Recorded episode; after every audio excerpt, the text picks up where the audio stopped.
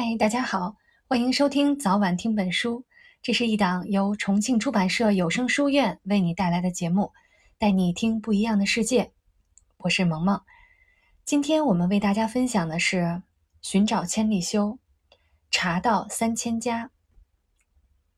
立休之后，经过其女婿少安，少安之子宗旦，在第四代形成了三千家鼎立的局面，并延续至今。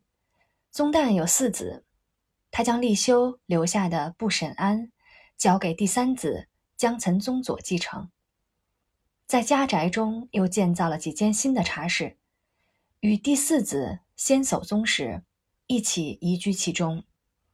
这几间茶室，也就是金日安、右隐安和韩云亭，后来被先叟宗室继承。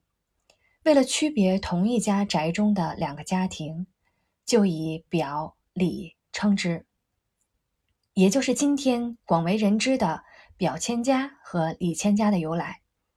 宗旦的次子伊翁宗守早年离家，在外谋生，成为武者小路附近的漆器匠人的义子，以吉冈慎右卫门之名修行漆器工艺。晚年将家业转让给中村宗哲，恢复本姓，在武者小路建造了茶室关修庵，开创了武者小路千家。由千宗旦三个儿子创建的这三个分支，世称三千家，传承至今。以三千家为首的日本茶道，随着历史的发展几经兴衰，三千家也逐渐形成了各自的特色。今天的阅读先到这里，我们下期节目再见啦！